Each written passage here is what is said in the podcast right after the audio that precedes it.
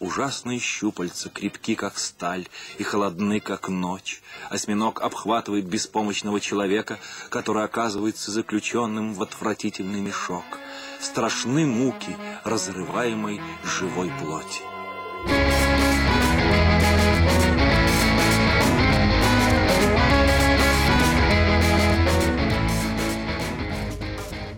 Всем привет! Подкаст «Деньги Джоули Драконы», 14 выпуск. Выпуск с щупальцами. Всем привет! Хотим напомнить, что помимо той платформы, на которой вы нас слышите, мы еще выкладываем материалы в ВКонтакте, выкладываем материалы в Инстаграме, поэтому по хэштегу «Деньги Джоули Драконы», драконы, вы можете нас найти. И прочесть всю нашу макулатуру. Мы решили, что нельзя объединять две соцсети, такую как Инстаграм и Контакт, потому что Дело в том, что ВКонтакте мы делимся теми статьями, которые нам интересны, они носят более серьезный характер, а, а в Инстаграме чуть легче, скорее такие занимательные, интересные факты, которые можно легко и непринужденно быстро про прочитать. Хотя иной раз, да, мы упираемся в потолок символов, но тем не менее. они... Не иной раз, а пожалуй каждый. Пожалуй, каждый. Если, если вам нравится нас слушать, если вам нравится то, что мы делаем, нам будет очень приятно, если вы на платформе, которой нас сейчас слышите, нажмете звездочки, поставите какой-то комментарий. Э, может быть, не очевидно, но в Apple подкастах э, система рейтингов тоже есть, и она на многое влияет. Там надо прям в самый низ спуститься и выбрать ту оценку, которую хотите. И опять же, там прямо можно ввести поле с комментарием, что-то как-то заполнить. Вот. А, на других платформах все более понятно, там прям четко написано, оставить комментарий, поставить рейтинг. Ну, вот Apple как-то вот по-своему работает. Ну да ладно. Это была такая преамбула, отчасти приветственная, отчасти благодарственная. Мы начинаем неспроста. Мы неспроста говорили про щупальца. А мы говорили про щупальца? Да, я вначале сказал про щупальца, говорю, э, с щупальцами, 14 выпуск с щупальцами. Ну, может быть, ты хотел сказать, но я не знаю, я что-то не обратил внимания. С щупальцами, ну ладно, неважно. Я, э, как вы знаете, тема этого выпуска осьминоги. Как а вы как знаете. Правильно, как правильно говорить, осьминоги или восьминоги? Да, как в выпусках про Лавкрафта и Беовульфа, да? Осьминоги. Мы, мы всегда вначале определяемся в понятиях, а уже это потом приступаем это к самому был, материалу. Был, был, был уже Лавкрафт, Беовульф и осьминоги. Казалось бы, э, тема осьминоги может появиться именно в тот момент, когда уже основные, самые такие важные столпы исчерпаны. Когда боишься идти по второму кругу, начинаешь брать какие-то нишевые вещи. Но мы... Мы решили... ничего никогда не боимся. Вы решили от обратного пойти. Мы берем нишевую тему и идем вверх. Почему? И причем это так интересно получилось. Мы, когда с Никитой составляли список тем, каждый вписывал то, о чем хотел рассказать. И изначально список насчитал, насчитывал, по, по-моему, около 50 различных рубрик, 50 э, э, наименований. И сейчас, когда мы готовились к очередному выпуску, Никита говорит, давай про осьминогов. Ну, почему про осьминогов? Ну, они мне нравятся. Мне все нравится, о чем мы рассказываем, о чем мы разговариваем, да. Просто так необычно, осьминоги. И только потом, когда э, мы ста... ну, то есть я его стал расспрашивать чуть больше, и по осколкам своих знаний я стал понимать, почему эта тема может быть действительно интересная. Сейчас я дам ему слово, а то он помрет сейчас уже, пока ничего не скажет. Как, как вы пришли, как вы пришли к теме осьминоги, Никита Иванович? Или как осьминоги пришли к вам? На щупальцах пришлепали. Ну, что можно сказать? Возможно, кому-то осьминог э, представляется только в качестве питательного блюда, питательной добавки к э, ежедневному рациону. Сразу представляется при, при этих словах какой-нибудь кадр из э, фильма «Олд Бой» корейского, в котором сидит главный герой и живого осьминога целиком пытается съесть, а осьминог его там обвивает руки и, и шею и не, пытается не даться. Что можно сказать о, о, о головоногих моллюсках в целом и об осьминогах в частности? Почему они могут быть интересны? Почему они интересны мне, например, могут быть? Потому что они не похожи ни на кого, они не похожи ни на кого из э, наземных животных, среди которых мы привыкли жить. Почему осьминог? Почему не еноты? Почему не черепахи? С чем это вообще связано? Почему не, э, э, наконец, не этот пчеловолк? Да, ну пчеловолк как минимум уже был у нас в эфире. Уже прошли мы его, проехали. Вот. А во-вторых, осьминоги как минимум это как в, в не слишком широко известной уже, наверное, юному поколению э, с, с телевизионной сценки, как кролики это не только ценный мех, но и 3-4 килограмма легко усвоимого мяса, так и здесь тоже. Осьминоги это не только пищевой продукт, но также одни из самых, как выясняется, интеллектуально развитых э, существ среди э, жителей э, океанов и морей, среди беспозвоночных существ. Вот, поэтому на, на, наряду с э, их нестандартным внешним видом, более чем нестандартным, с их щупальцами, с их способностью к камуфляжу, к продвинутой маскировке, причем моментальной, а, это делает их, мне кажется, очень интересными а, собеседниками для нас, очень интересным предметом для обсуждения. Да, вот так хочется иногда скоротать э, зимний вечерок за чашечкой какао вместе с каким-нибудь щупальцеобразным собеседником.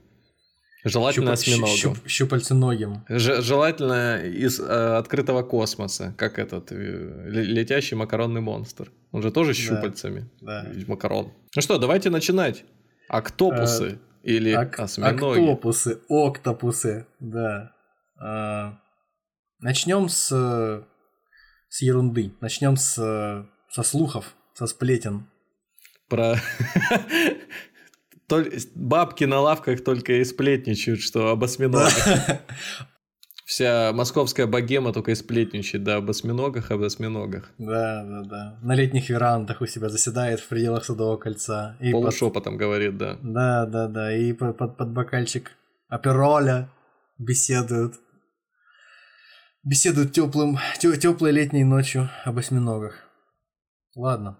А, Начнем с э, сплетен. Осьминогов, э, странно, конечно, да, звучит, давно прочно ассоциируют, ну, некоторые, по крайней мере, энтузиасты, давно и прочно ассоциируют с пришельцами из космоса. А, ну, как минимум, на лицо интеллект в совокупности с максимальной несхожестью с человеком и всеми наземными позвоночными животными. Ну и плюс к тому еще среда обитания. То есть животное, которое обладает э, значительными интеллектуальными способностями, плюс к тому максимально не похоже на нас, и живет под водой.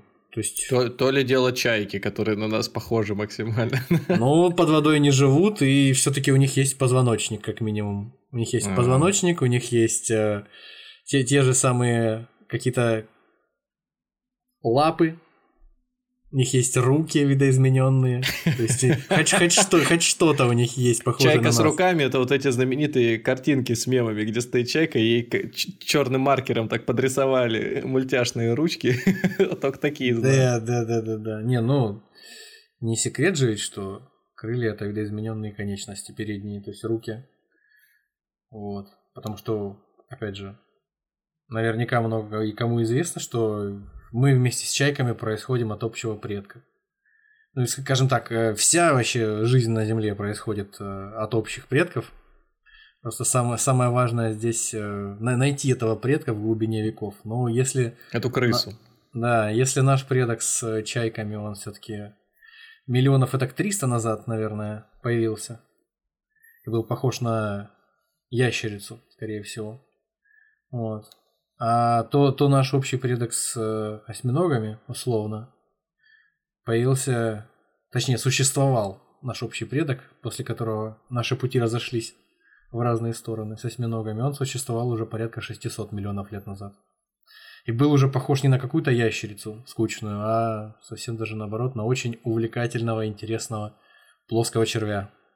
То есть, если бы жизнь сложилась бы иначе, сейчас бы мы бы сидели с щупальцами где-нибудь под водой и разговаривали. Вот люди, они имеют все шансы быть развитыми, у них интеллект есть, они максимально ну, да, не да, похожи да. на это нас. Как, это, да? это как в той шутке, которая в журнале Нью-Йоркер, по-моему, что ли была опубликована. Два дельфина наблюдают за исследователями или за какими-то сотрудниками океанариума, которые там разговаривают возле бассейна. И один другому говорит что-то вроде, ну точно не помню, один другому говорит что-то вроде, а, вот то, что они там издают какие-то звуки, ты же понимаешь, это совсем не означает, что они общаются между собой. Ну, к делу. А, значит, осьминогов часто, как я уже сказал, ассоциируют с пришельцами из космоса. Некоторые товарищи.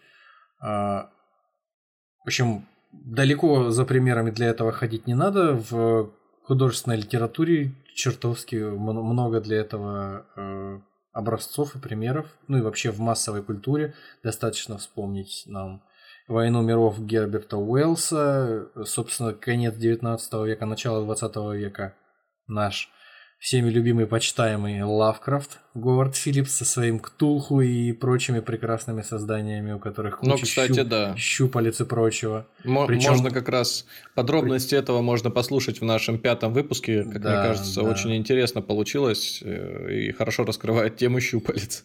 Да, да, да. То есть у него, у него это прям в, в первую очередь злобные пришельцы из другой галактики, которые максимально, максимально близки ко всяким, ко всяким головоногим моллюскам. Вот. А далее, значит, что у нас еще может послужить примером для, для того, о чем мы говорим? Фильм «Прибытие», который э, то, тоже имеет в, в своем сюжете неких существ, инопланетян с, правда, не с восемью ногами, как у осьминога, а с семью ногами вот, с которыми пришлось налаживать контакт через посредство математика и лингвиста, но это уже, но это нюансы.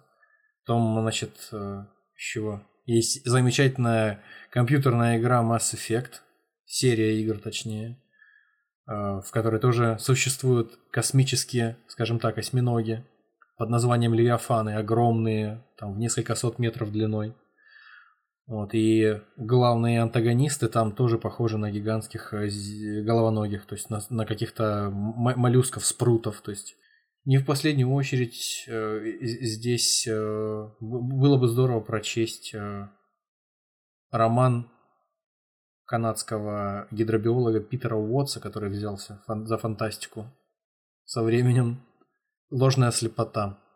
Там тоже много-много интересного можно узнать по теме между, между строк. Вы, вы сейчас так сказали, как будто бы э, люди, говорящие о том, что осьминоги это инопланетяне, сделали выводы после того, как посмотрели фильм и поиграли в компьютерные игры. А раньше считали, что они не, они стали считать, что они инопланетяне, они эти люди. Когда год года два назад ну, просто я привел эти примеры для того, чтобы максимально, максимально близкие найти э, образцы массовой культуры и литературы, которые соответствуют этому стереотипу, то есть развивают его. Что в космосе существуют какие-то разумные головоногие моллюски. Вот. А вообще изначально э, еще римский философ Клавдий Элиан, или Элиан, или Элиан, э, как обычно с ударениями у нас проблемы, Еще в третьем веке, если не ошибаюсь, э, заметил в каком-то сочинении своем о том, что этих животных, э, ну то есть осьминогов, отличает неимоверная хитрость и коварство. Почему? Сам написал, а потом заметил. Написал и заметил, да. Вот такой вот наблюдательный. Как я красиво пишу, интересно. Что я тут еще написал? Это римские, это римские философы, да. Как это как э, современные политики, которые пишут э, свои диссертации, а потом что-то замечают. У них интересно, как я пишу кумеслог. Да, да, да. Когда, когда приходят и при, приходят и проверяют, как у них там диссертация пишется. Ну, где-нибудь да. пишется. Так а, э, заметил, что они злобные, или как вы сказали? Да, да, так их отличают неимоверная хитрость и коварство. Ну, то есть, пока не было такой науки, как гидробиология, пока не было способности, вернее, возможности у людей э, опускаться с аквалангом, и не изобрели акваланг, э, и не изобрели какие-нибудь подводные лодки, батискафы, естественно, никакого эквивалента команды кустов там в 15-16 веке не было, и моряки э, выдумывали всякие байки о том, что осьминоги, огромные гигантские спруты всякие, их там родственники осьминогов – топят корабли, э, охотятся на людей. Вот. И даже, даже до времен еще э, до 19 века э, всякие эти байки процветали пышным цветом. Виктор Юго в своем произведении «Труженики моря» э, рассказывает о том, что якобы осьминог через посредство своих присосок высасывает э, ну, там, кровь, скажем, из людей. буквально, буквально человека как пакетик сока может втянуть через эти, эти щупальца. Это, Но... по-моему, в сериале Человек-паук, который шел на канале Рен ТВ у нас, собственно, один из, ну, у нас один из любимых сериалов многими, то есть считается чуть ли не каноничным вариантом исполнения. И вот там был вампир, который, по-моему, как раз присосками вытягивал. Да, там мультсериал ты имеешь в виду, да? Мультсериал, конечно, ну, да. да, да, у него, у него на руках, да, странно тоже, я помню, у него на руках были присоски, через которые он выпивал кровь, несмотря на то, что у него и клыки тоже классические, как у вампиров были, с одной стороны, но он ими никогда не пользовался. Ему но просто никто, этот... никто не рассказал, наверное, ему просто, что надо клыками пользоваться. Ну, почему бы не представить, что это как пиявки у него, вот эти вот штуки. Ну, в общем, я не знаю, что это такое, да, но, в общем, примерно вот так он выглядел, этот осьминог, видимо, в представлении Виктора Юго. Он через свои присоски может высосать из человека все соки. Вот. Так. А, идем далее. А, был такой, а может и есть, я сейчас уже не помню, Мартин Уэллс, э, гидробиолог из Британии. А, он еще, еще в 70-х, не боюсь ошибиться, заметил, а, а то, кстати, да, одна фамилия Герберта Уэллса внезапно, а, заметил, что осьминоги, они ну, чистой воды инопланетяне, несмотря на свою разумность, являются, во-первых, холоднокровными существами, потом э, не, не имеют какого-то детства и взросления в зависимости от взрослых, как там позвоночные, э, млекопитающие, предположим, которые нам ближе. Э, живут в одиночку, замкнуто, без э, взаимодействия с группой, то есть они не живут в группах, они одиночки все.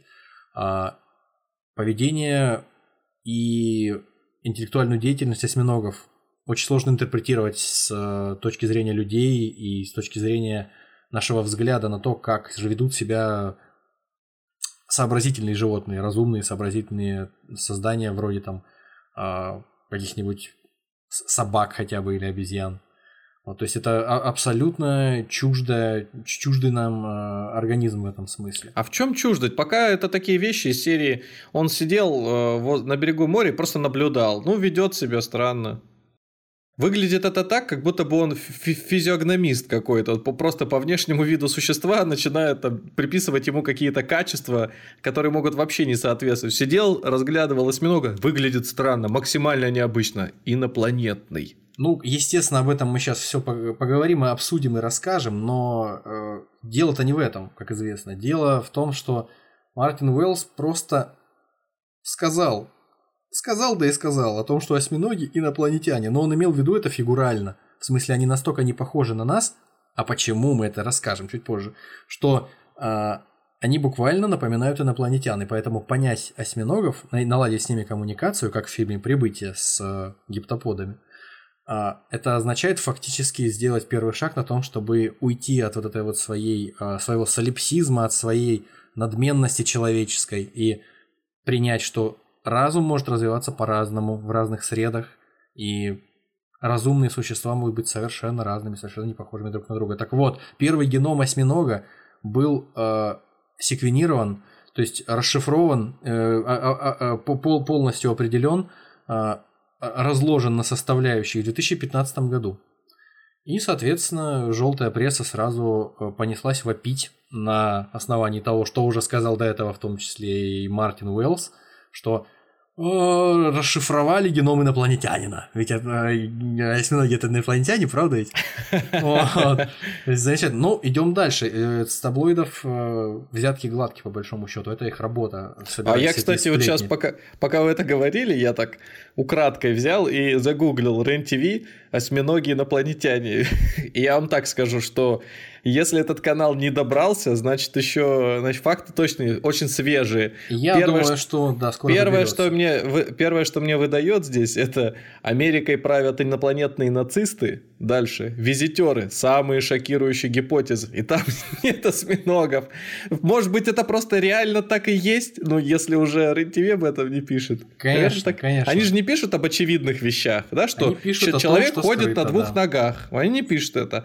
Осьминог является на планете. Ну, это как бы естественно. Зачем нам делать про это выпуск? Ну, сами подумайте. Ну да, да, да. Это я с вами согласен. Лошади кушают овес. Волга впадает в Каспийское море. А, тем, тем временем, в 2018 году рецензируемый журнал Progress in uh, Biophysics and Molecular Biology выпустил статью под названием uh, «Причины Кембрийского взрыва. Земные или космические?» То есть «Cause of Cambrian Explosion. Uh, terrestrial or Cosmic». Собственно, Кембрийский взрыв – это понятие, которое определяет uh, момент за 550 миллионов лет до нашей эры приблизительно, когда среди очень примитивной местной фауны, докембрийской, внезапно появляется огромное количество разнообразных животных. То есть, когда разнообразие биологической жизни скачкообразно увеличивается очень-очень сильно, буквально взрывообразно. Ты знаешь, вот я не могу не вмешаться, но очень много таких вещей, за которые можно зацепиться. Я вспоминаю людей, которые рассказывают о том, что в древности были ядерные взрывы на нашей планете существовали там на территории Индии где-то взрыв был следы нашли еще что-то воронки какие-то сумасшедшие конечно. я вот думаю если в диалоге с такими ребятами упомянуть фразу, так получается, что и кембрийский взрыв, кембрийский взрыв это оно и есть? Да, да, да, да, точно. Я такой, блин, так теперь все сходится, получается. Там же куча существ мутировала после этого, да. После взрыва. Да, одни с другими, там же вообще пошел, пошел такой вот, такое многообразие, все сильно, кардинально изменило представление о нашей планете. Да, вот мы да до чего дошли здесь. Мы совершаем замечательные открытия в области науки и техники. Кембрийский взрыв был буквальным взрывом. Ну, ядерной, ядерной бомбы. Бомбы. Бомбы. Ой, да, смешно, смешно. Смешно, но правда.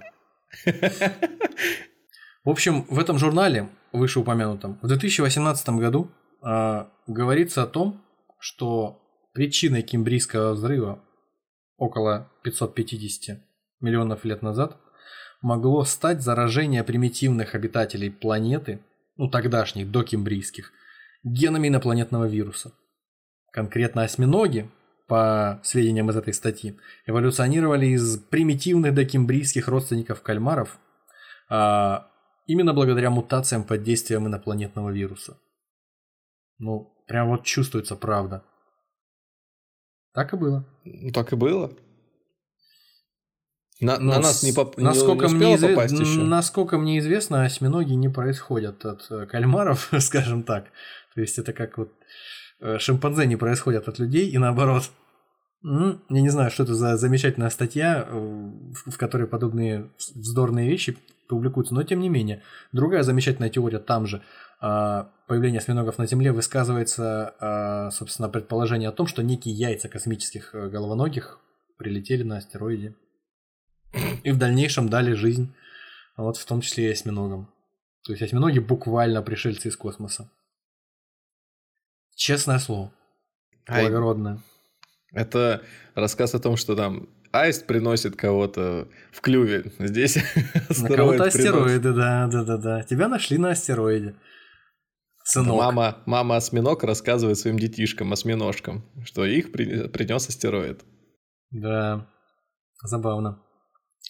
А, выводы в определенном смысле так далеко идут, что осьминогов даже могли бы, наверное, автор этой статьи объявить э, первыми животными на планете, чей генотип лежит в основе всех остальных биологических форм. В общем, замечательная статья, прекрасная. Э, самое интересное, что учитывая, что все животные на планете это родственники, ну, происходили от каких-то э, примитивных, э, примитивных бактерий, скажем так, потом эволюционировали в разных направлениях, то на самом деле у всех животных и у осьминогов, и у плодовых мушек э, дрозофил, и у людей есть множество аналогичных генов, которые выполняют одни и те же функции, отвечают за э, развитие одних и тех же органов, предположим. Вот, то есть даже с этой точки зрения это полнейшая ерунда. То есть, что осьминоги кого-то, кому-то там дали э, путевку в жизнь каким-то дальнейшим животным на Земле. Ну, в общем, так или иначе, а вот э, такую замечательную статью в приличном, с, с какой-то с, с какой-то точки зрения приличном журнале опубликовали и, и проглотили ее в 2018 году. Странно, но факт. И, и на, на чем в итоге сошлись? То есть э, к, за, за столом с рептилоидами, масонами, э, жидомасонами сидят э, еще теперь и осьминоги? Да, жидо-осьминоги. Вампиры, оборотни, зомби и осьминоги, да? В да. банке, в банке с водой такой сидит, принимает за, решение, манипулирует. За, за... А, кстати, вот символ э, этого, как это сказать, Символ кукловодства, кукловодства такого, это... Да, это осьминог как раз. Вон даже в «Мстителях» была это Гидра. Там, по-моему, осьминог нарисован, но да Гидра понятно, называется. сериал, сериал про итальянскую мафию «Спрут». Все вот Спрут. эти вот э, формальные всякие вот эти вот выражения, точнее, неформальные выражения а, аллегорические, которые описывают, что какая-нибудь организация распространилась, просунулась, как бы просочилась глубоко куда-то в структуру общества. Подобно какому-то спруту, подобно какому-то головоногому моллюску, в том числе и осьминогу. Ну, то есть, есть, то есть негативное, хоть... негативное ощущение такое создается. Ну, то есть, есть какие-то хоть э, немножко аргументы, которые бы говорили о том, что, скажем, геном осьминога или какие-то, может быть, отдельные признаки напоминающий то, что в текущей среде он не мог существовать или действительно... Ну, слушай, насколько я, насколько я себе представляю, это здесь разговор ведется примерно о том же, о чем ведется разговор, когда затрагивают возникновение письменности в человеческой культуре. То есть в, нек- в нескольких местах пис- письменность э, возникала в разных формах. То есть в э, плодородном полумесяце в Месопотамии среди там, шумеров и ассиро-вавилонской там цивилизации. неплохая там, там, да, та, там возникали клиноп, клинописные какие-то э, надписи. Тут же в какое-то примерно то же время, там где-то в четвертом тысячелетии до нашей эры, по-моему, письменность своя иероглифическая возникала в будущем Китае, но тем не менее, несмотря на то, что и то, и другое – это письменность, это инструмент, который нужен для того, чтобы записывать свои мысли, передавать их. Тем не менее, между собой они не связаны. Точно так же и здесь. Просто э, разум, ну, некоторым образом, мозг, э, развитый мозг, он появился разными путями в нескольких местах, в нескольких средах, независимо у позвоночных и у беспозвоночных. То есть Ничего в этом удивительного не вижу и не вижу никаких причин для того, чтобы не воспользоваться бритвой окома и не отсечь лишнее. Развитость мозга, о которой то, то и дело говорят все, это похоже на тот же самый, это похоже на тех же самых дельфинов, на тех же самых обезьян. В чем, как, как понять, что он развитый осьминог или сильнее развит? В общем, что можно сказать? Э, осьминог э, и вообще в целом головоногие, родственники осьминогов, те же кальмары и каракатицы, они имеют э, наиболее сложную нервную систему среди всех беспозвоночных. То есть среди остальных моллюсков, э, как минимум. И в частности, вот у осьминога мозг размером, э, ну как бы это сказать, мозг у него невеликого размера какого-то. Ну, дело-то, как мы знаем, не в размере мозга, а в определенной степени дело в пропорциональном соотношении между э, мозгом и телом. То есть у некоторых животных мозг большой, но тем не менее пропорционально телу он э, незначителен. То есть у китов, там, допустим, у слонов. Тем не менее, э, они, конечно, могут считаться достаточно разумными животными, но все равно уступать тем же приматам. В... А у осьминога он соответствует э, высоким критериям? У осьминога мозг размером, если не, пом- не ошибаюсь, мозг размером как у попугая или как у ворона. А, Соответственно, вороны и некоторые виды попугаев, они показывают э, достаточно э, солидные результаты в решении простых задачек, в запоминании всевозможных вещей и воспроизведении этой информации в дальнейшем. Вот. Более того, у осьминога мозг даже покрыт э, какой-то зачаточной корой. Вот. Несмотря на то, что вот он не- небольшой совсем. Давайте проще поступим. Вот э, как мы понимаем, что перед нами умное существо? Оно, во-первых, умеет звонить по телефону, оно умеет разговаривать, оно умеет принимать хоть какие-то решения, на зеленый свет светофора переходить. Да, и умеет делать ставки на спорт в в казино Фонбет. Хорошо, Вот а и- как- вот и первая рекламная интеграция. Поздравляем. Хорошо, а как, э, а- как проявляет себя в этом отношении осьминог? Глупость такая. Ставки на спорт, почему? Пока, пок- пока далеко не ушли от этого попугая, у осьминога, а, несмотря на то, что мозг у него невелик, а, тем не менее, он по э, ра- размерам э, сопоставим с мозгом, например, африканского серого попугая.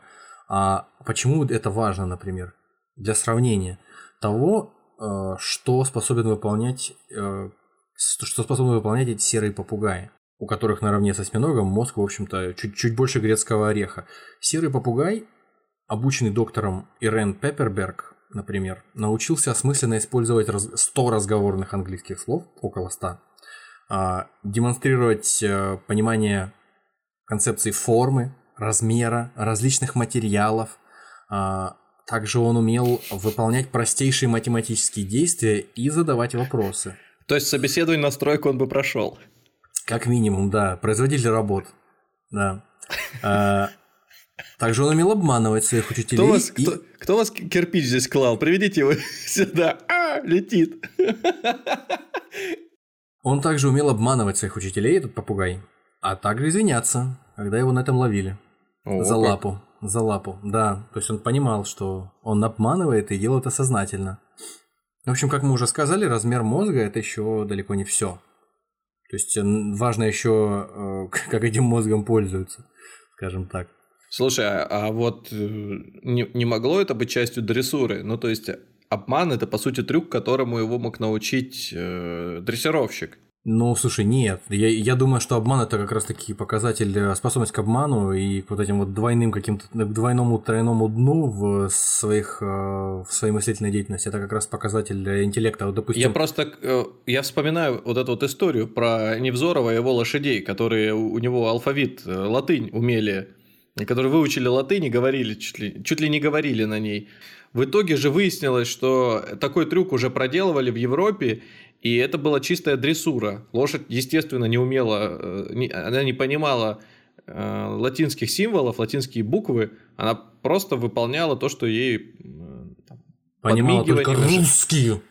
жестами указывает дрессировщик.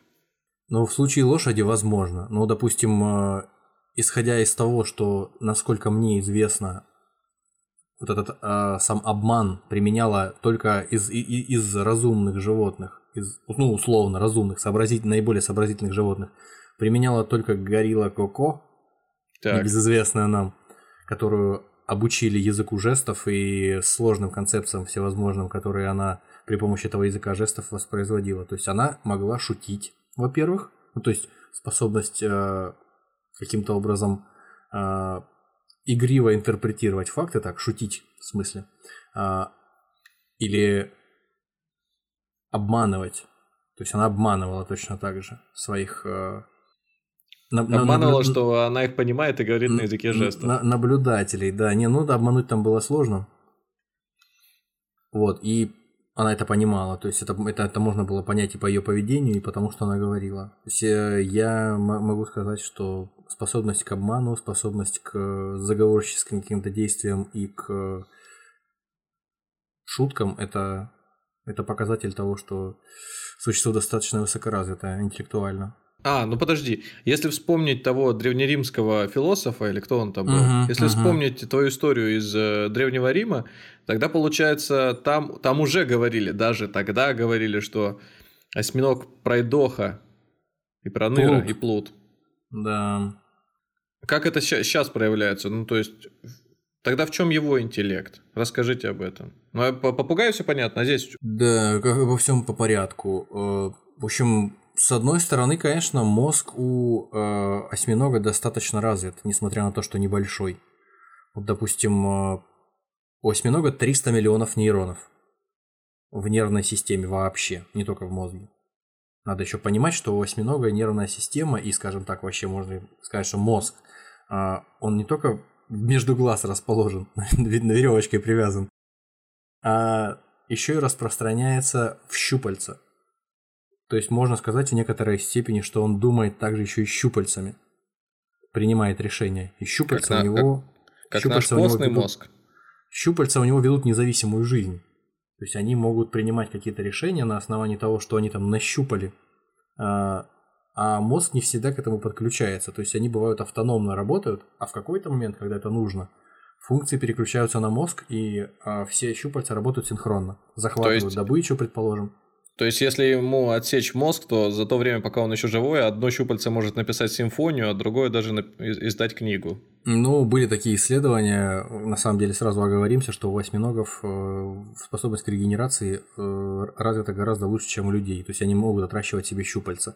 И поэтому, когда ему отсекали щупальца в лаборатории, а, это щупальце еще какое-то время продолжало трепыхаться и ощупывать какие-то подробности рельефа, скажем так, или предметы, которые вокруг него находились. То есть, это, с одной стороны, это, конечно, адаптация. Осьминог, кстати говоря, может и сам отбрасывать конечности, между прочим, как ящерица хвост. У него происходит непроизвольное, вернее, произвольное сокращение мышц очень сильно, и они разрываются, и конечность отбрасывается, и она продолжает трепыхаться, болтаться, отвлекая преследователя. То есть Ничего преследователь смотрит на то, что кон- конечность ка- какая-то движется, он воспринимает ее как отдельное живое существо, и, возможно, он а, это позволит осьминогу удрать. Вот. Ну, дело сейчас не об этом, разговор сейчас не об этом. У осьминога 300 миллионов нейронов. Для сравнения, у крысы 200 миллионов, ну, около. У лягушки около 16 миллионов, а у прудо- прудовой улитки, у родственницы осьминога, 11 тысяч. Вот.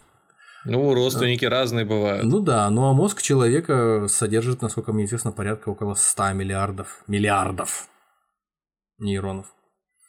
Но сравнивать нас э, и нас, наш мозг с осьминожьим мозгом, учитывая тот факт, что у осьминога э, очень большой процент э, нервной системы расположен в щупальцах, и его не то чтобы интеллектуальная, но познавательная какая-то деятельность, она осуществляется именно при помощи той нервной системы, которая находится в щупальцах, то нас сравнивать достаточно сложно.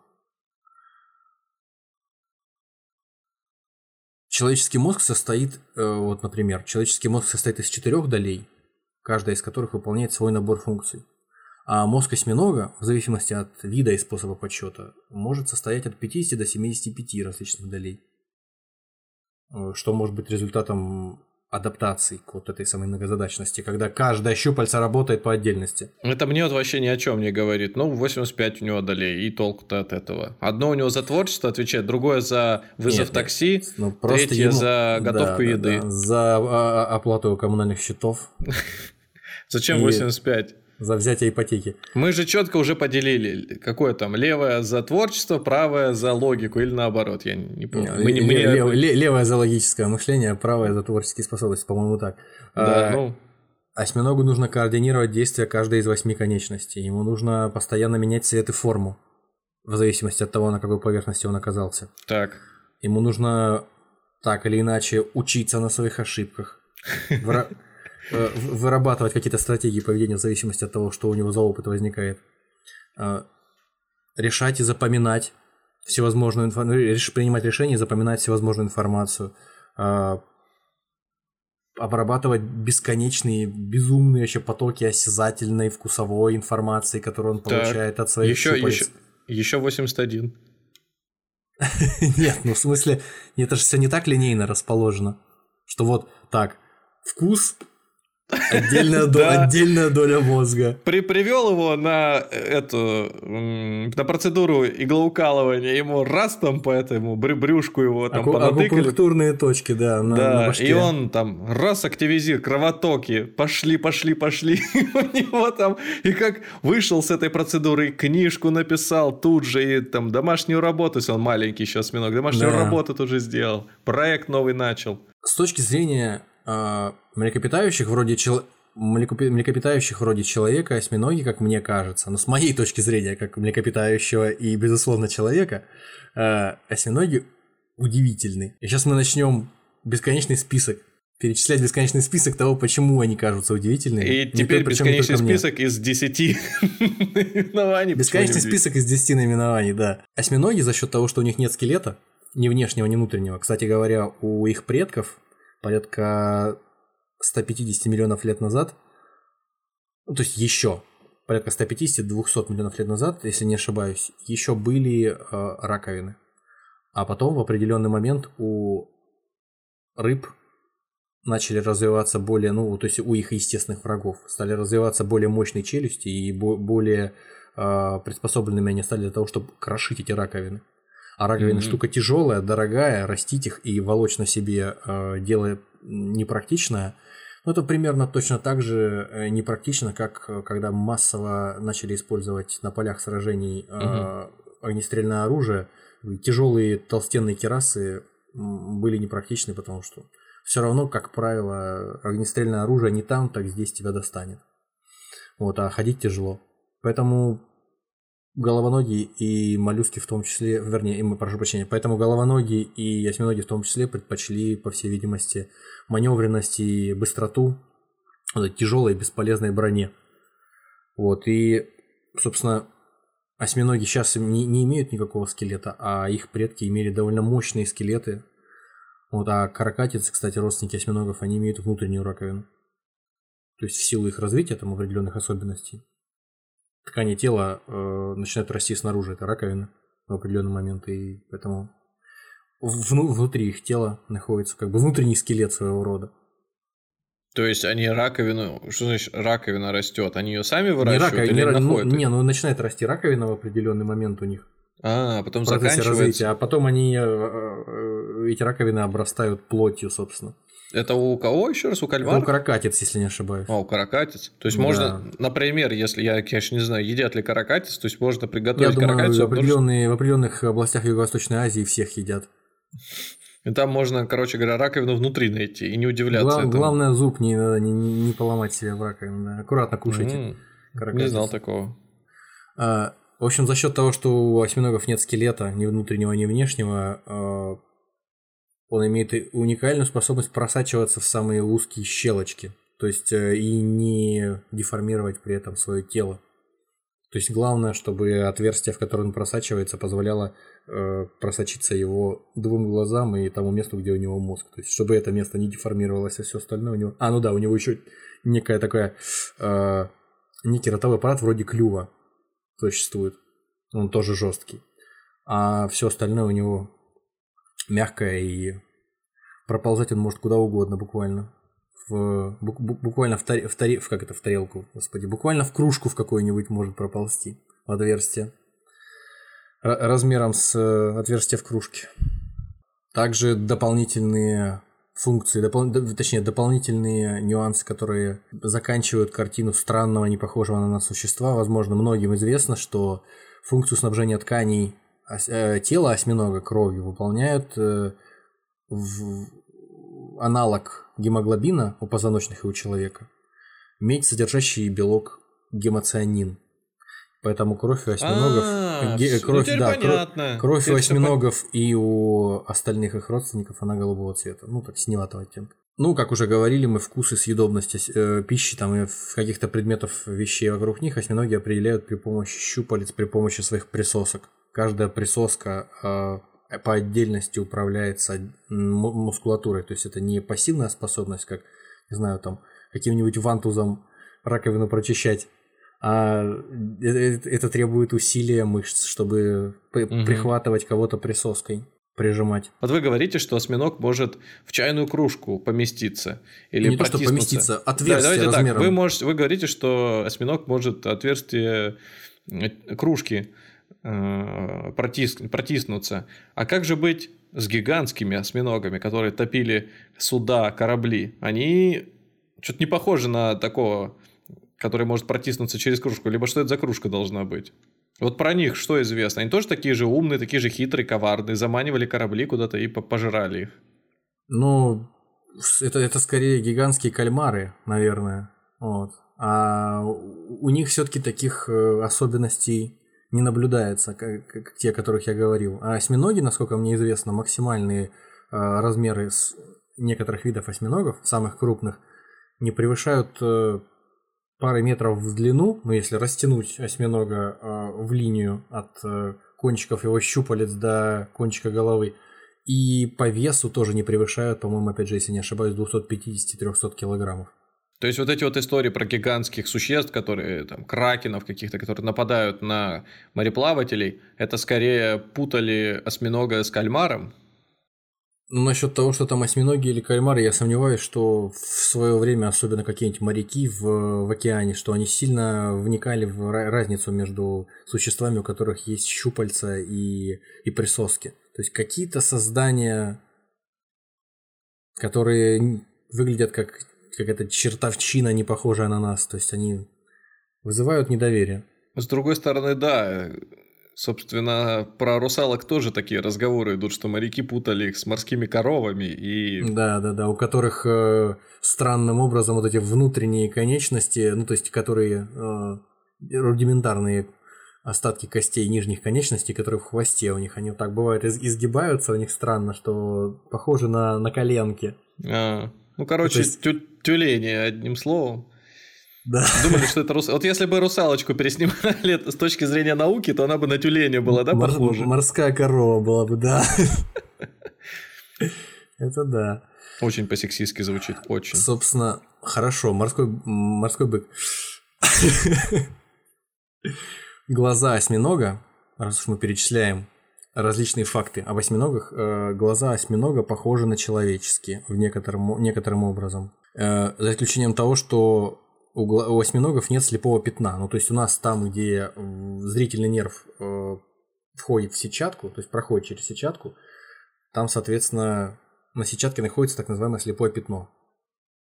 Вот, и это слепое пятно тоже при определенных тестах зрения фиксируется. То есть тот место, где мы чего-то не замечаем. Вот, а осьминога зрительный нерв крепится как бы вокруг сетчатки, вокруг глаза кольцеобразную форму имеет, и поэтому у осьминогов слепого пятна нету. И плюс к тому у них глаза расположены э, так, что в отличие от людей у осьминога обзор панорамный.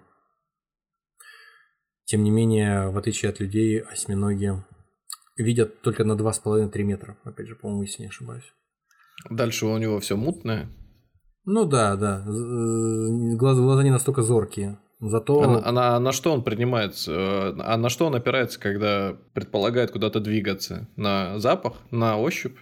Он, да, он очень много внимания уделяет, э, безусловно, ощупыванию окрестностей. То есть его информация, которую он получает об окружающем мире, я думаю, как у людей, она на 90% на 80% состоит из зрительной, или у приматов в целом так и у осьминогов она, наверное, на такой же процент состоит из э, ощущений, которые осьминог получает от э, своих щупалец.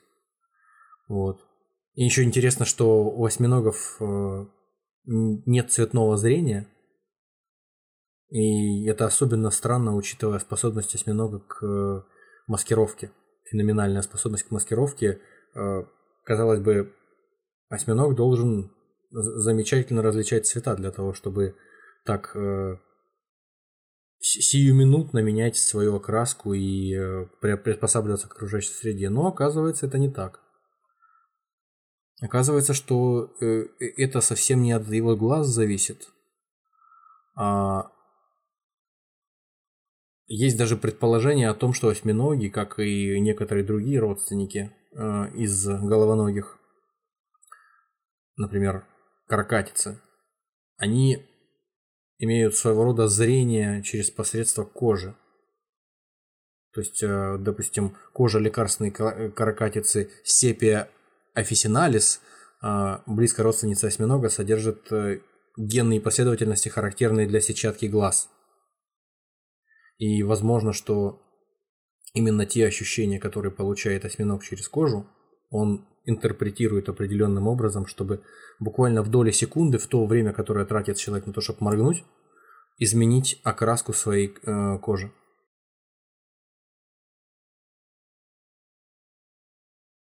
А хамеле... у хамелеона это не так работает?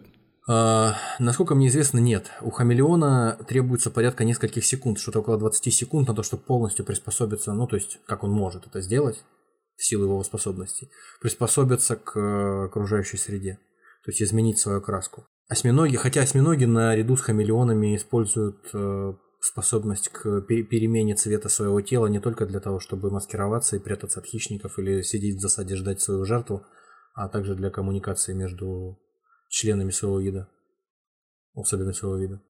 Вот.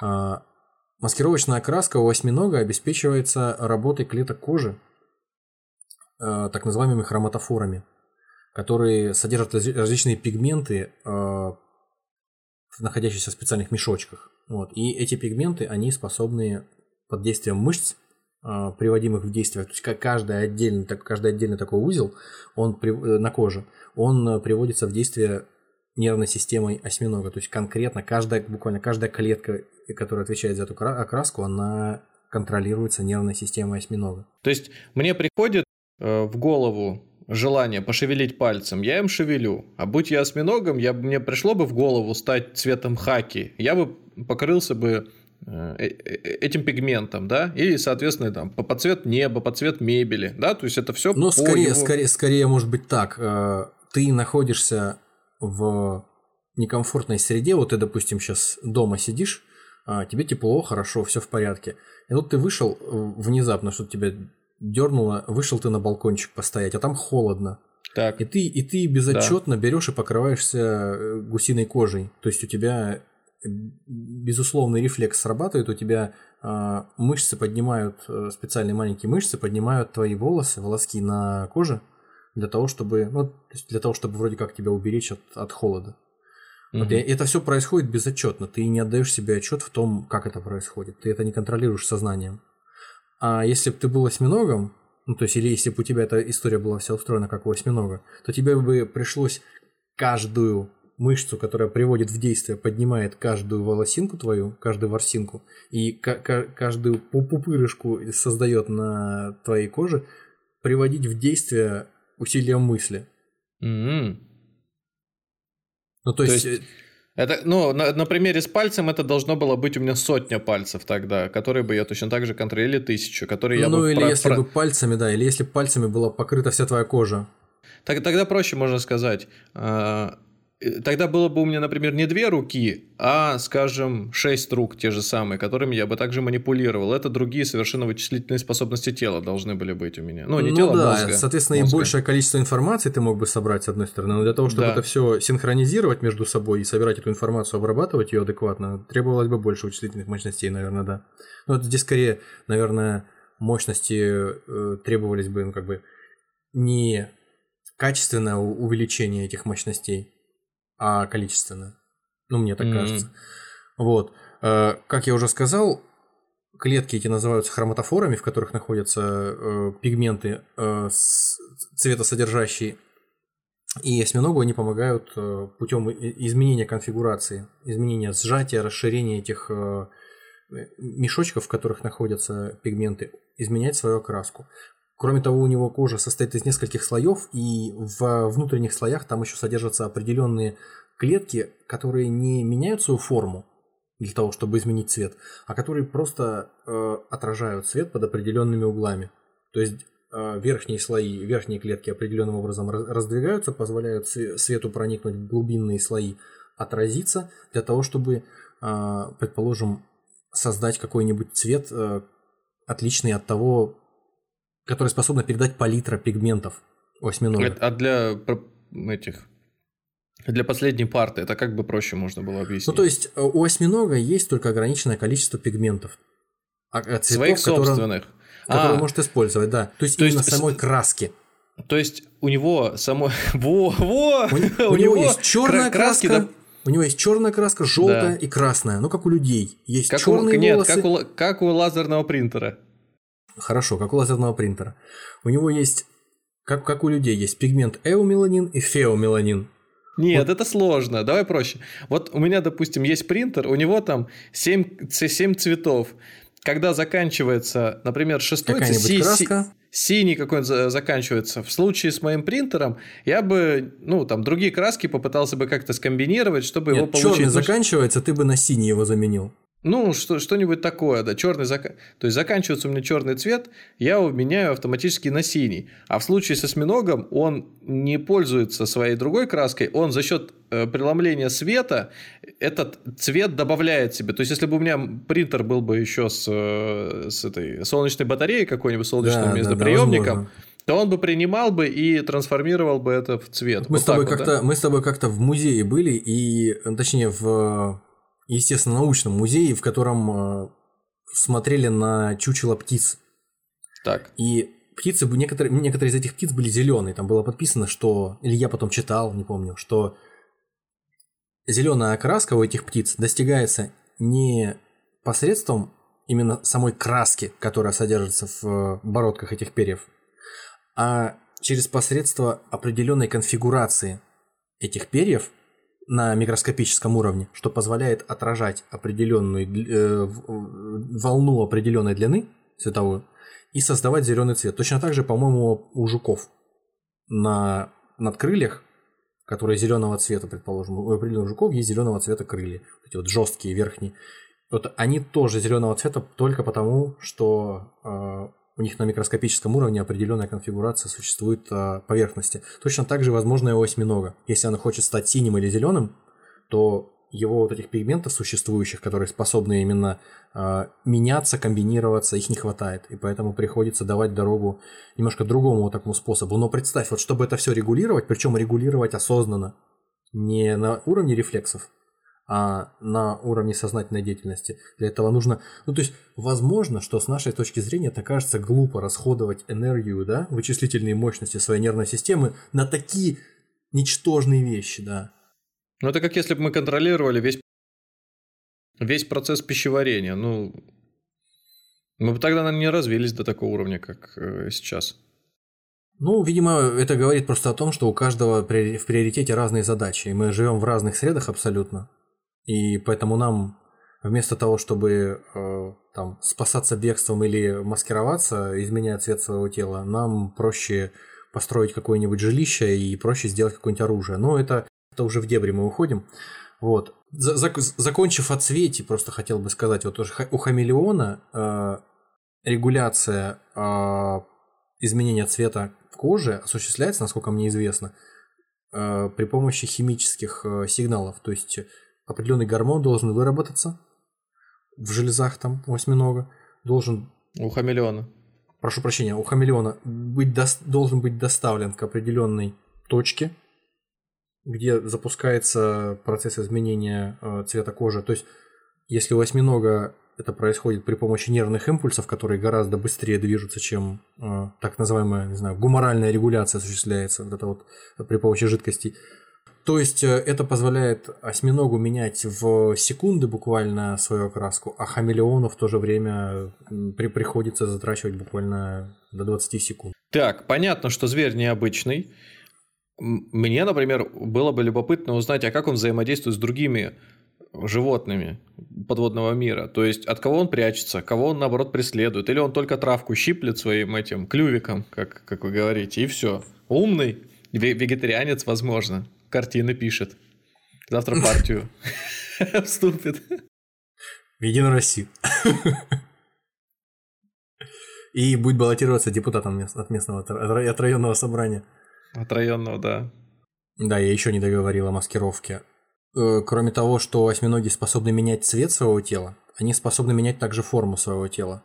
То есть не просто становиться шарообразными или там квадратными какими-нибудь кубическими, они способны э, повторять структуру той поверхности, на которой они находятся. То есть, если они находятся на каком-то коралловом рифе, то они тоже могут приспособить свою форму э, поверхности своего тела, своей кожи к форме этих коралловых рифов, на которых они сидят, за счет того, что выступы на коже их, называемые папиллами, а, они приводятся в движение определенными мышцами, и они меняют э, свою пространственную конфигурацию таким образом, что осьминога в купе с тем, что он меняет цвет, вообще невозможно бывает отличить, особенно при беглом каком-то осмотре, от той поверхности, на которой он находится. А кроме того, некоторые еще до такой степени достигли, некоторые осьминоги достигли э, такого уровня маскировки, что они вообще способны на какой-то момент временно копировать внешний вид определенных рыб,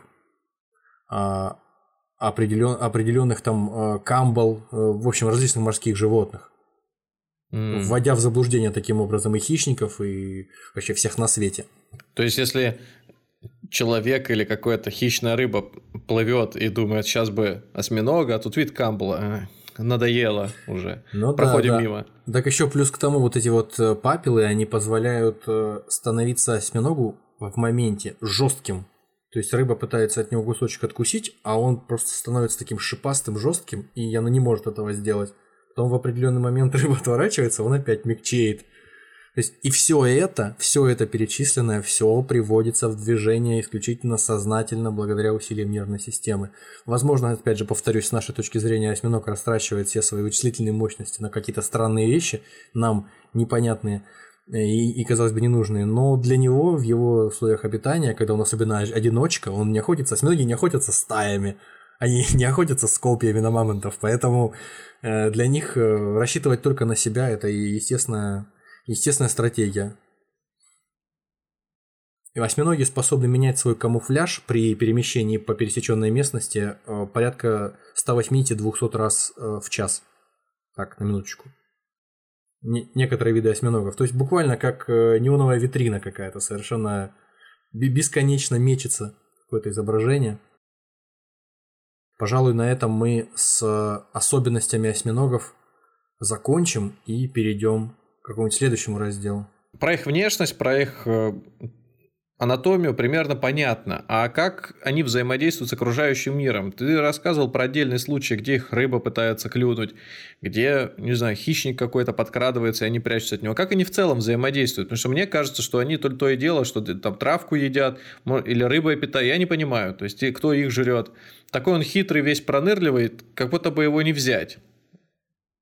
Тогда бы все, все, все это морское дно было бы усеяно осьминогами. Как они взаимодействуют с другими видами? Они взаимодействуют, они засадные охотники. Они э, меняют форму тела, меняют цвет, они прячутся, дожидаются, пока до них добирается какая-нибудь рыба или какой-нибудь рак, краб какой-нибудь, набрасывают, набрасываются на него и пожирают. Вот. Э, это, это их манера охоты. Я в детстве э, э, с ножницами набрасывался на вареного краба и пытался его... Ты смельчак тот тоже пытался его вскрыть и поесть. И мне это с трудом удавалось. Я, честно говоря, не представляю, как мягкий осьминог это делает, жрет краба.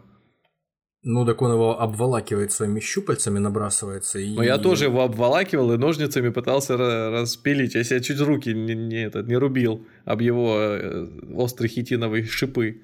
Ну, как этот-то его ломает чем? Камнем, что ли?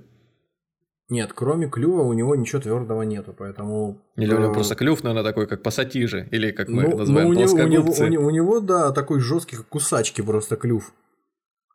Еще интересная история у кальмаров, как и у других э, моллюсков, как и у улиток тех же, есть такой орган, так называемая э, терка или радула, который тоже э, на, наряду с осьминожьим этим клювом состоит из э, минеральных твердых э, таких борозд, э, шипов. В общем, он позволяет осьминогу перетирать пищу. То есть, грубо говоря, вот улитка, ползущая по поверхности какого-нибудь капустного листа, она вот этим своим языком, этой радулой, она соскребает материал, ну, как, как теркой, собственно, соскребает с овоща материал, и потом, когда проползает, там такая дырка остается, вмятина.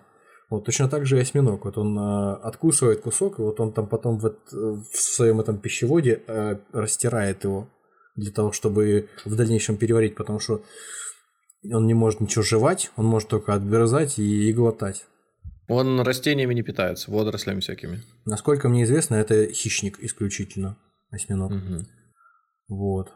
Осьминог для меня все-таки не кажется таким загадочным. Вот ты говоришь про то, что у него мозг работает необычным образом. Он такой уникальный. Конечно же, это сильно его отличает от той же самой рыбы, от того же самого кита, который в моем понимании тупо плывет всегда он плывет по пути, открывая рот, он соскребает, вернее, загребает какое-то количество планктона, этих, э, планктона и все. Его жизнь представит, вот, вот вся его жизнь. Иногда он удирает от гигантского кальмара, который его пытается там, задушить. От природного соперника и врага. Да. У осьминога же чуть-чуть поинтереснее жизнь. Он там прячется, он, ну, по сути, он все время прячется, он, он такой ниндзя, он всегда где-то в западне находится, нападает, меняет цвет, такой супергерой на, подводного мира который может принимать разные формы, то есть он какой-то гутоперч, ну нет, он принимает разные формы, он меняет цвет, он становится жестким, он становится мягким, куда-то проникает. При этом я не очень понимаю все-таки его интеллектуальные способности. Вот э, к этому мы сейчас быстренько, наверное, и подойдем. А, когда осьминогов начали изучать в лаборатории, с ними стали производить те же самые, э, собственно, ну не то чтобы те же самые, естественно, за счет их э, физиологии и анатомии мы не способны а, дать осьминогу тест какой-нибудь, который мы могли бы дать примату, предположим, какой-нибудь обезьяне. И ЕГЭ ты имеешь в виду? Какой-нибудь э, тест на абстрактное мышление, предположим. Вот. Для осьминогов эти, ну, то есть для людей интеллект э, обычно, ну, для людей, для тех же приматов э, в обществах, в там шимпанзе, интеллект это что такое?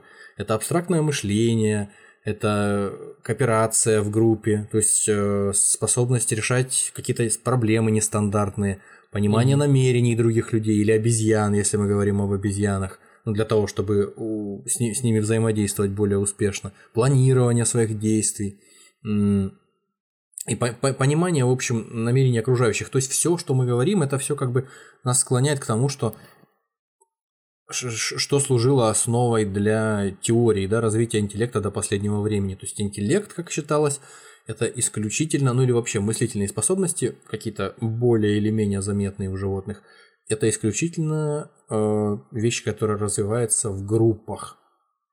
То есть вот эти вот всякие вещи, э, предположения о том, что обезьян, интеллект и какие-то способности к решению задач развивались за счет того, что им нужно было обманывать своих э, каких-то э, сородичей по, по группе и добиваться своих целей не всегда э, честными способами, то есть это вот э, э, позволяло им развивать интеллект. А видишь, вот есть такое, такое существо, которое живет в одиночку, которое не живет группами, и тем не менее оно, э, когда ему дают тесты на отличение, ну, э, на развлечение э, друг от друга различных предметов, ну, допустим, там, примитивных э, простых геометрических фигур пространственных, там, шаров, кубов, каких-то цилиндров, э, выясняется, что он способен их друг от друга отличать, различать их э, фактуру, естественно, за счет своего там выдающегося, выдающейся своих способностей к тактильным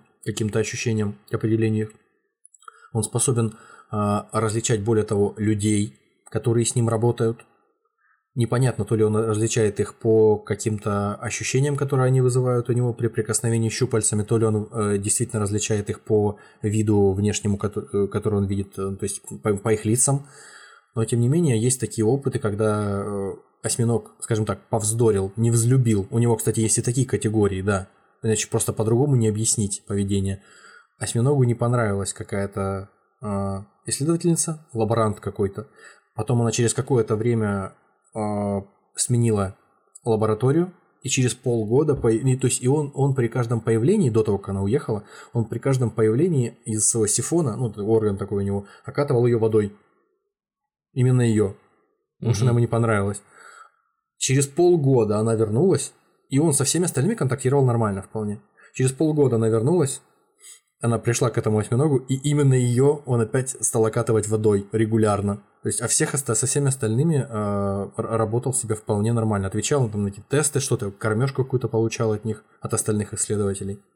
Вот. Кроме того... А чем она ему не понравилась изначально? А, непонятно. Ну, то есть, э, кто-то деликатно э, обращается с его там, туловищем, кто-то его там погладил, что-то там еще. Она, может быть, как-то себя повела, там, я не знаю, вырывалась из его щупалец там слишком быстро, что-то такое. Я, я не знаю, что там произошло. Вот. Слово неправильно сказал какое-то. То есть вот такие вот вещи, они могут говорить о том, что у осьминогов за счет того, что у них существует вот эта самая зачаточная кора, на мозге. У них существует некий род долговременной памяти, то есть они способны хранить информацию о, о людях, э, отличают друзей от врагов некоторым образом. Вот. Несмотря на то, что они очень отличаются от млекопитающих, которых мы расцениваем всегда как вот венец в этом отношении эволюции. Вот есть собака. Собака так. отличает плохого от хорошего, как ты говоришь. Она может так. запомнить, кто, кто ей причинил обиду. Кусануть и... потом. Потом, через время, да. Через время. А при этом мы не сравниваем, вернее как, мы не, мы не говорим о том, что собака сверхинтеллектуальное какое-то животное. У нее выполняет... интеллект, как говорят, как у двухлетнего ребенка, точно так же, как у шимпанзе. У собаки? Два, двух-трехлетний ребенок, да, примерно так же, как собака себя ведет. Он а, вот если, вот если по таким меркам сравнивать ее с собакой, э, его с собакой, осьминога, он, он, он где? Он выше, он ниже. Вот, допустим, существует такое наблюдение за осьминогами неоднократно, что осьминоги способны э, планировать на долгосрочную перспективу свои действия. В чем это может выражаться? Естественно, они ограничены своей средой и своими щупальцами, вообще своим скелетом, которого нет. Вот. Тут, э, конечно, да. У них есть определенные ограничения для того, чтобы что-то э, использовать для достижения своих целей. Тем не менее, неоднократно фиксировались случаи, когда осьминоги брали в щупальца, буквально как люди, э, два э, арбуза под мышки, а, какие-нибудь скорлупки от э, грецких орехов, как, господи, какие-нибудь скорлупки от кокосовых орехов или какие-нибудь банки, какие-нибудь кувшины, в общем, любые вещи, которые могли бы в дальнейшем служить им укрытием, и двигались из того места, где укрытий хватает, в то место, грубо говоря, э, где они хотели бы поохотиться или просто хотели бы находиться, но укрытий заведомо там нет. То есть они планируют на будущее, что они придут в то место, где укрытий нет, и они должны будут каким-то образом эту проблему решать. Они берут, несут с собой сознательно, им явно, несмотря на то, что в воде, конечно, легче тащить всякое, это явно неприятно, не, не очень легко. Они волокут эти, условно говоря, скорлупки от орехов, приволакивают их на место назначения, и там они их уже используют. Они садятся в одну, прикрываются другой. То есть э, исследователи интерпретируют это как э, довольно примитивное, но все-таки использование инструментов каких-то, использование орудий. Потому что раньше считалось, что орудия могут использовать только приматы, некоторые э, просто млекопитающие, не относящиеся к приматам, и, опять же, некоторые птицы – для того, чтобы выковыривать там насекомых из э, дупел деревьев. Из, ну, э, вороны, да, вороны так они делают. Па палочки используют, да, там выковыривают насекомых. Вот. А здесь, получается, существо использует э, какие-то э, предметы, которые э, не относятся к, к тому, что им необходимо для жизни. То есть изначально это не еда для них, это не какой-то там э, неотъемлемая часть, как у, там, раков-отшельников, предположим, они не могут жить без этой раковины своей, волочь ее. А здесь, в принципе, осьминоги могут жить без э, этих кокосовых орехов, без этих скорлупок или без каких-то бутылок, там, не знаю, в которых они прячутся. Но, тем не менее, они их с собой таскают, и они в них потом ныряют, в них пересиживают какое-то время.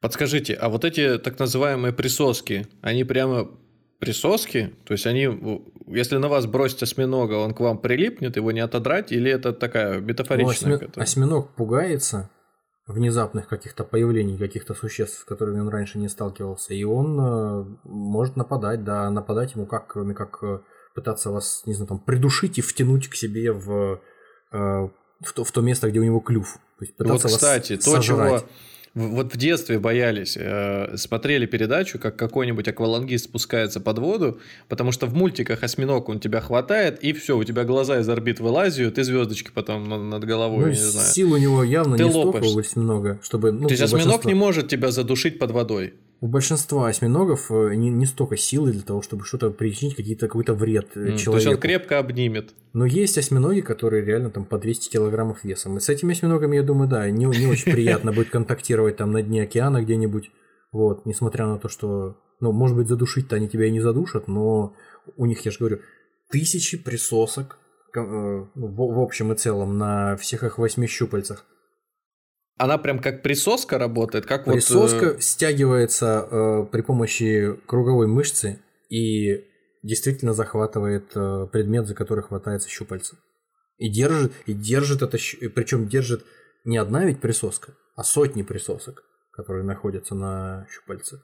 То есть после нее может, могут синяки какие-нибудь остаться. Конечно, да, кровопотеки Или шкуру вообще остаться. вырвать после... может. Не, шкуру не, не думаю, но синяки, кровопотеки явно могут остаться после большого осьминога, после его нападения. Однозначно. Но другое дело, что сожрать осьминог никого не сможет. Просто укусить, может быть, своим этим клювом, но явно не сожрать, потому что ну, даже у самого большого осьминога не такой большой клюв, чтобы, чтобы в него просто кто-то пролез. Даже конечности это. Ну да. Можно, можно, можно легко прогуглить, да, это действительно клюв. Когда показывают в каких-то фантастических фильмах или в каких-то мультиках там э, у головоногих моллюсков, там обычно у гигантских кальмаров каких-нибудь действительно клювы. Там правда клюв. Смешно, но он такой, как у попугая. Искривленный такой. То есть атрибут каждого умного существа это клюв. А, ну, если мы берем за умных существ тех же воронов, которые могут да. считать до 10, насколько я знаю, там, и всякие задачки простенькие выполнять математически, то да, можно сказать, что у, неко- у некоторых э, разумных существ действительно есть клюв, не у одного осьминога. Да, еще что хотел сказать, э, есть такая э, еще черта у осьминога, как игривость. То есть осьминоги очень любопытны, они исследуют все вокруг себя, и они, в том числе с человеком, могут играть. То есть игривость, по идее, среди млекопитающих служит, опять же, млекопитающие живущие в группах. Для них э, игривость служит игра, служит для обучения там, правилам жизни, когда они станут взрослыми, э, установлению какого-то социального статуса среди ровесников своих, попыткам доминировать над ними. То есть игра важна э, для гармоничного развития тела, для того, ну, то есть в борьбе с, с сородичами возникает, ну, развивается мускулатура, но, тем не менее, кроме млекопитающих и некоторых птиц, и игривое поведение, игра ни у кого не были замечены. А вот у осьминогов, да, эта игривость замечается. То есть, когда осьминогу, допустим, там в, в аквариуме были такие опыты, осьминогу в аквариуме а, обеспечивали пустое пространство, то есть никакой, никаких подробностей рельефа, просто место, где можно спрятаться, какой-нибудь тоже кувшин а, или какая-нибудь там емкость еще, и, и больше ничего. То есть он может спрятаться, но в принципе это скучно. Осьминог начинает скучать. А ему сбрасывают коробочку, как из-под э, пилюлек, из-под э, таблеток, маленькую коробочку такую. Угу. Вот. И э, она хаотично плавает в толще воды. Осьминог от нечего делать начинает ее пинать. Или пинать, или э, брызгать в нее из сифона водой и ладно бы это было там один или два или три раза, это было бы, можно сказать, ну, случайность, там как-то так получилось. Но за время, пока наблюдают за осьминогом с этой э, баночкой, и причем это происходит с несколькими осьминогами, осьминог от нечего делать пинает эту э, емкость маленькую и 15, и 20 раз. То есть он, он реально с нею как с футбольным мячиком поигрывает. Вот. Может, он ее таким образом изучает, нет? Ну, а игра это, в частности, и есть э, изучение, в том числе, окружающей ну, среды. Я имею в виду, как вот отличить здесь, что он именно играет, а не изучает. Ну, Потому что одно дело исследование в его понимании, это жизненно необходимая вещь, он тем самым понимает вообще, как действовать. Не, ну а что, что взрослому осьминогу, что можно понять, ну, взрослому, не взрослому, не новорожденному, не только что вылупившемуся из яйца, а осьминоги вылупляются из яиц. Спойлер. А, что он может понять о банке об этой, если он ее не пощупает, не потискает. Нет, я понимаю, я имею в виду, что почему он здесь играется именно. Ну, то есть, это ему, ему не просто нужно так ничего. назвали, что он просто то, что он ее пинает и небрежно себя так с ней ведет, это игра. Но это не игра, это он изучает так. Он же не. Ну хорошо, прям тогда приш- можно сказать, тогда можно сказать, что щен- щенок э, и второй два щенка, предположим, которые тянут друг э, у друга вырывают какой-нибудь ботинок за шнурки. Один тащит в одну сторону, другой в другую. Потом он в конце концов один вырывает и волочет его куда-нибудь в угол. А другой на него набегает и переворачивает его и отбирает у него этот ботинок опять. И вот это происходит по переменным успехам. Можно сказать, что они тоже не играют, а они исследуют. Или дети, предположим, они копаются в песке друг с другом, обсыпают друг друга песком. Они же тоже друг друга исследуют. Это да, но тем не менее такая реакция в, в простой среде выглядит несколько иррациональной. То есть она как, про, про- эм, как, бы тебе так правильно объяснить. Такие действия в, в- в обычной жизни, они выглядят все-таки неестественными. То есть в обычной жизни человеку не хочется э, просто так взять и кому-то покалечить или кого-то кинуть песком или начать с ним вдруг э, э, задирать его как-то. Э, Вот здесь как раз и начинается то самое, может быть, проявление шалости и игривости.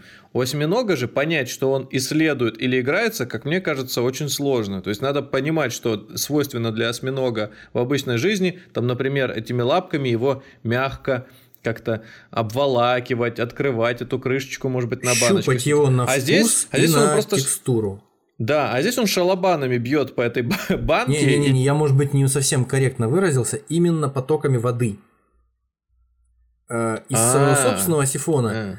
И еще там, по-моему, установлены э, некие, э, некие сифоны, что ли, которые э, подключены к источнику подачи воды, которые под давлением выдают э, струю, то есть внутри аквариума. И он может их направлять щупальцами для того, чтобы э, струя воды попадала в банку и отпихивала ее. Вот так. Ну, то есть они... Как- как-то так. То есть, грубо говоря, водой стреляет не сам еще, а стреляет еще через устройство. Да, я, может быть, да, я, может быть, оговорился насчет того, что вод- э, во- водой он стреляет просто на какое расстояние он может выпустить эту струю воды из своего дыхательного этого отверстия. Э, Вот, э, скорее всего, так дело обстояло. э, Что... А для, него, для чего ему вообще стрелять водой, находясь в воде? выпускать ее из себя. Ну, например, осьминог может перемещаться, используя полость своего тела некую, для того, чтобы набирать в нее воду, а потом под давлением ее выбрасывать в направлении противоположном движению. Ну, это чтобы для перемещений. Ну да, например. Для чего? И получается, Просто ответ на вопрос, функции- зачем осьминогу использовать воду? Не-не-не, я имею в виду, что стрелять-то водой. Здесь, получается, он стреляет водой, чтобы баночку эту попасть. То есть он, находясь в одной емкости, стреляет в Все-таки, видишь, как-то я зашел в тупик. Я все-таки, по-моему, оговорился. Все-таки он стреляет именно той водой, направляет струю, Мгм. которая уже течет. То есть у него, грубо говоря, представь себе аквариум, кубический аквариум, в котором сидит осьминог. А Мгм. вверху над аквариумом э, трубка, в которой пробиты отверстия. И под давлением через эти отверстия подведена вода. То есть она, она постоянно в, в определенном направлении движется. А, он А. может изменять направление этой струи са- самопроизвольно. И пинать при помощи этой струи, ре- реактивной, скажем так, пинать эту банку, чтобы она двигалась во все стороны по аквариуму. Да, то есть он получается не просто посредством своих собственных к- конечностей, а он, используя инструменты, дотягивается до другого инструмента То есть, и да, это использование, это получается использование уже нескольких э, концепций. Э, сначала он понимает, что банка в, в толще воды плавает, а с ней можно взаимодействовать. Потом он понимает, что существует М. источник воды, который подает воду под давлением, и его тоже можно использовать, и вместе их объединяет, получается. Ну, и я вот здесь, я про собаку э, просил сравнить, и я, конечно, не такой наблюдательный за собаками человек, чтобы сделать какие-то выводы, но Пока мне не кажется... искусали. с- с- А? Пока тебя никто не искусал. Так а как я за ними при этом начну наблюдать все равно? Меня это побудит, наоборот, еще Тебя это, побудит, тебя это побудит наблюдать за ними внимательнее, чтобы они второй раз на тебя не набросились. Это если э, собаки будут ученые, которые будут меня так исследовать, укусят, чтобы... Да, да, да, с руководствуясь твоей логикой, да, они тебя изучают. Да. Через посредство укусов. Я, я к чему? То есть собака выходит так, что она, она такими вещами не пользуется. То есть она не, не берет, например, какой-то инструмент камень, чтобы что-то размолотить. Но, по крайней мере, я такое не наблюдал. Ну да, И- да, да. она больше все-таки руководствуется, она использует в качестве инструмента человека или там зубами что-то выдирает. То есть она не, она не делает... Как, не использует как инструмент. Она не берет палку зубами и не бьет по другой палке, чтобы там по дереву, чтобы Собака не снять. использует инструменты, да. Да, она не, собака не использует инструменты. Инструменты правильно. используют либо приматы, либо люди, Птицы. Как бы тоже приматы, либо птицы, да, не, некоторым образом. Получается, а... еще и осьминог используют. Получается, еще и осьминог, да. Выходит так. Интересно. Вот теперь, теперь мы подобрались к тому, что действительно может осьминога, с учетом всего того, что ты сказал до этого, то есть действия осьминога, ну, можно так сказать, что насыщаются дополнительно некие, некой логикой, как он э, превращается в тот или иной объект, как он меняет цвет, и, исходя угу. из при, примитивных, конечно, но интеллектуальных способностей. Ага. Да, да.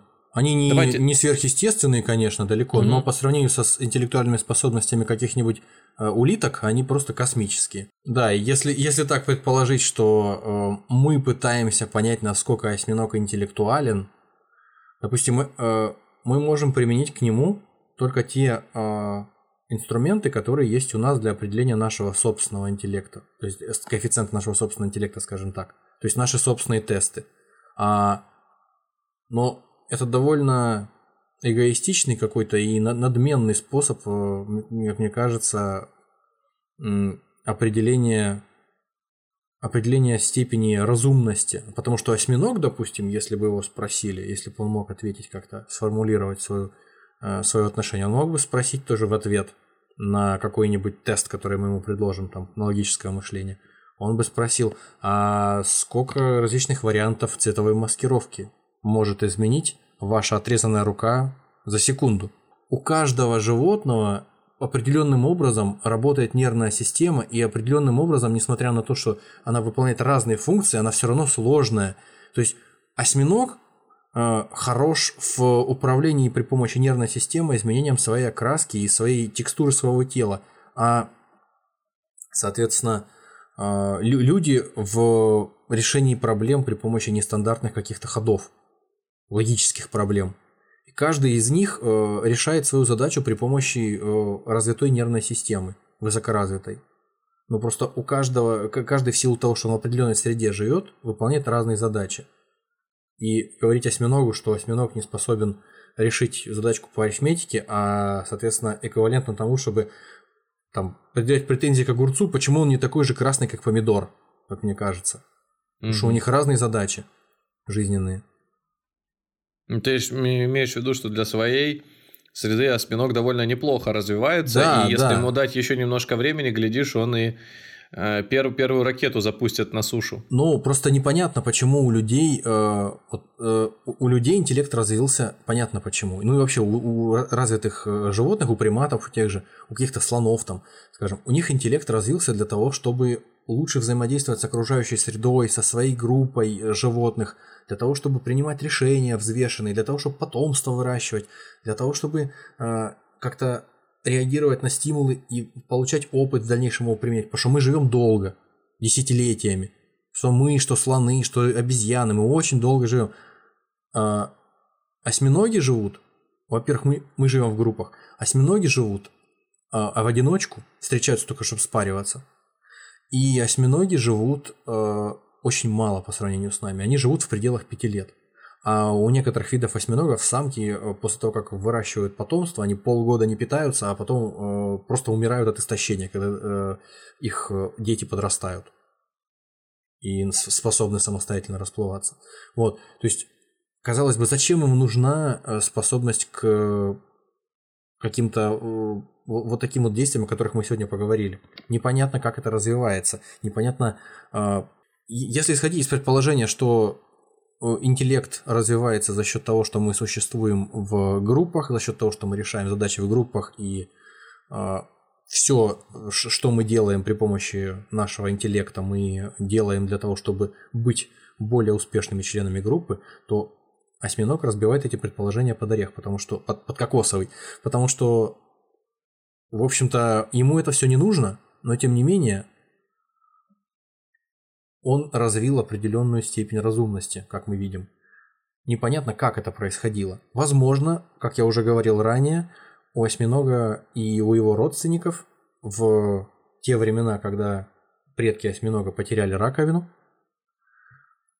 появилась необходимость удирать от хищников, решать свои проблемы за счет того, что он перестал обладать раковиной защитной. Ему нужно было выдумывать какие-то способы для того, чтобы просто остаться живым, дурачить своих э, врагов, своих завистников. Э, буквально миллионами лет. И он преуспел в этом, насколько мы видим сегодня, просто максимально. Стал рекордсменом в плане маскировки. Причем вместо плаща палатки он использует э, какой-то суперкомпьютер для того, чтобы эти, эти задачи выполнять. Выходит так, что если мы попытаемся разделить существ на нашей Земле э, по трем стихиям, вода, земля и воздух, то в каждой из этих стихий есть некий представитель, которого мы можем ну, назвать интеллектуально превосходящим всех остальных. На Земле это человек, в воздухе это птицы в виде воронов или попугаев, а под водой это осьминоги, что не очевидно было в первую очередь, и, наверное, дельфины. Я так понимаю, что морские котики, они где-то так, э, пол, пол, половина туловища у них в воде, половина туловища у них э, на земле. Или их нельзя интеллектуальными назвать? Ну, я, я не думаю, что они очень даже интеллектуальные. Mm. По поводу осьминога, если я не ошибаюсь, э, в плане количества своих нейронов в нервной системе осьминог эквивалентен э, кошкам и собакам. Просто mm. тут вопрос в том, как мы понимаем, э, как распределяется нервная система, за что она отвечает. То есть, если у позвоночных, у тех же собак и кошек нервная система все-таки более компактная и более массивная, ее там часть сосредоточена в головном мозге, ну, отчасти в спинном, а в конечностях, конечно, уже там по мелочи какие-то нервные отростки, то у осьминога все это равномерно распределено по его э, рукам, по его щупальцам. Таким образом, получается, что э, все предпосылки к тому, чтобы развиться во что-то более серьезное, имеет в первую очередь вот это животное. Э, возможно, если дать действительно еще несколько миллионов лет, что-то изменится. Посмотрим. Со своей стороны хотел бы добавить, что, наверное, э, не просто так э, мы заговорили в начале э, о инопланетном происхождении осьминогов.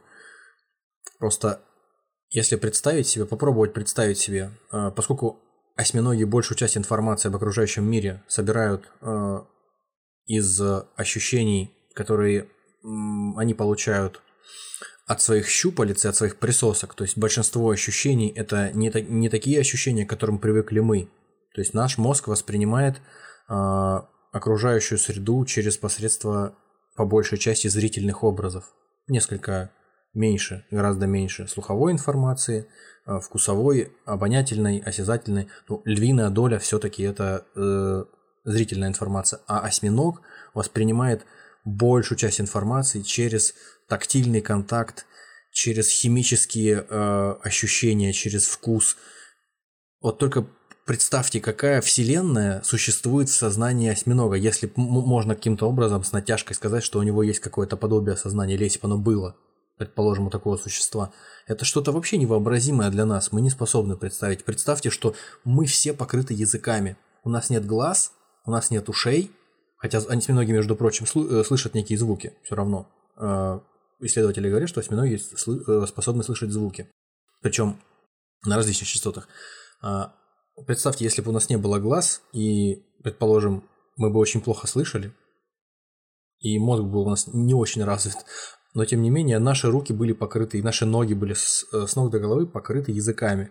И мы бы могли э, постоянно ощупывать все вокруг, пробовать на вкус, э, пытаться понять, э, из, из чего состоят окружающие нас предметы, это бы, наверное, составило какое-то совсем другое мироощущение для нас по сравнению с тем, как мы э, представляем себе окружающий мир сегодня. То есть я веду к тому, что, коль скоро мы говорим о понимании инопланетного какого-то интеллекта, вот мне кажется, если мы отречемся от своего снобизма человеческого, от того, что только вот наш интеллект является высочайшим венцом а, эволюции, высочайшей точкой эволюции, и только мы самые интеллектуальные, кроме нас никого не существует даже на планете, возможно, нам стоит попристальнее присмотреться к таким существам, как осьминоги, и если мы поймем их хотя бы как-то, если мы попытаемся их изучить получше и понять, то мы, возможно, э, гипотетически в будущем, если когда-то на каких-нибудь спутниках планет нашей Солнечной системы или где-то дальше, через тысячелетия, столкнемся с э, другой разумной жизнью, это не, не нулевая вероятность, скажем так, существует этого, мне кажется, то нам будет проще уже как-то понимать это, потому что ну, наш кругозор как минимум будет шире, и наш опыт будет больше. Вот. Так что мне кажется, что когда люди начали исследовать осьминогов, то они встали на правильный путь. Это поможет нам, наверное, лучше понять самих себя. Ну, потому что все познается в сравнении. Как бы mm-hmm. это не выглядело ну, странно да. и каким бы примитивным этот вывод не выглядел. Глядя на осьминога, мы лучше познаем самих себя. Вот такой вот вывод получается. Пожалуй, да. Спасибо вам за то, что слушали, спасибо за то, что оставались с нами до конца выпуска. Неким венцом интеллекта для меня теперь в подводном царстве является осьминог. Возможно, если мы э, опустимся куда-нибудь на вглубь мирового океана, найдем что-то еще более интересное. Но пока на данный момент, я как и говорил, рыбы, которые просто двигаются э, постоянно и жрут все, что у них есть на пути, то есть фактически выполняя роль такого желудка с глазами. А осьминог на их фоне, осьминог смотрится гораздо выгоднее. Я, конечно, не берусь их сравнивать с дельфинами, там тоже нужно, наверное, какие-то исследования почитать. Ну, это но... нерационально. Не, не дельфины все-таки позвоночные, дельфины, у них бонус как бы есть. У них сконцентрирована mm-hmm. нервная система все-таки в головном мозге.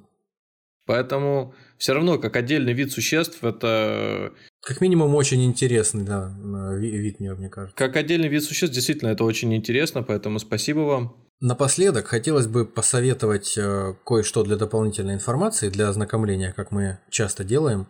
Это э, вдобавок к тем фантастическим и художественным произведениям, которые мы уже упомянули в начале нашего разговора. Э, мне хотелось бы еще добавить к этому всему книгу «Чужой разум», «Осьминоги», «Море и глубинные истоки сознания» Питера Готфри Смита, а также недавно вышедший на Netflix документальный фильм My Octopus Teacher, э, который так непринужденно показывает э, взаимоотношения человека и осьминога в окрестностях берегов Южноафриканской Республики. Ну что, на этом все. Всем спасибо, всем пока. До свидания.